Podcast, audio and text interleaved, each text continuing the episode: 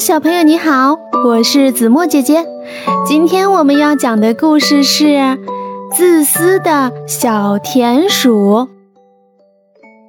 小田鼠砌了一间漂亮的房子，每天清晨，小田鼠都要整理房间，抹地板、擦窗户、收拾餐桌。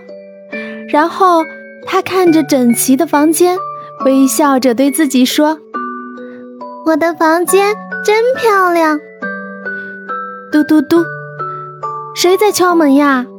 小田鼠从猫眼里往外看，啊，原来是小松鼠。松鼠大哥，你找我有事吗？小田鼠隔着门问小松鼠。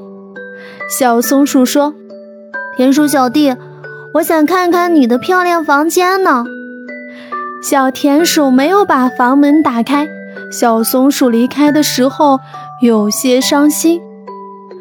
傍晚时分，小田鼠采回一束野花，插进了窗台上的花瓶里。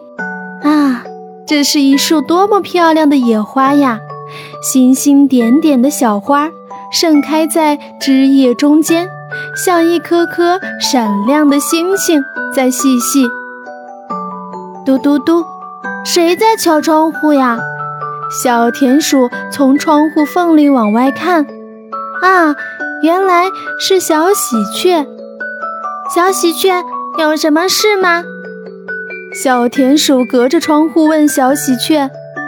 小喜鹊说：“田鼠大哥，我看到你把花儿带回家了，我能进来闻闻花香吗？”小田鼠没有把窗户打开。小喜鹊在小田鼠窗外的枝头站了很久，最后伤心地离开了。后来呀，有许多小伙伴都来敲过小田鼠的门，可是小田鼠却没有把小伙伴们引进屋子里。小田鼠独自坐在整洁漂亮的房间里，一点也不快乐。一天。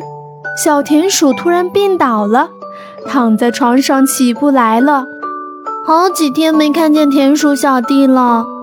小松鼠说：“是啊，不知道田鼠大哥还有那束漂亮的野花怎么样了。”小喜鹊说：“嘎吱！”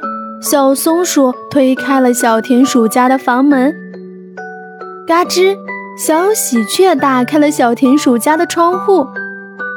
小刺猬进来了，它的那些刺上刺着一些美味的薯片儿。小兔子进来了，它的蘑菇篮里装着香喷喷的胡萝卜罐头。小喜鹊从窗户飞了进来，它带着一束新采的野花，换掉了小田鼠窗台上那些已经干枯的野花。明媚的阳光从窗户照进来，给小田鼠的房间带来了生活的气息。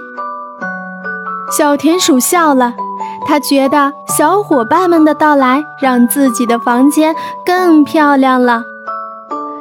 小朋友们，我们不能自私地私藏自己喜欢的东西。一个人享受这一份快乐有什么意思呢？懂得分享，可以让我们收获更多的快乐，更多的朋友。这样，在我们有困难的时候，才会有更多的人愿意帮助你，心里更是想着你。你明白了吗？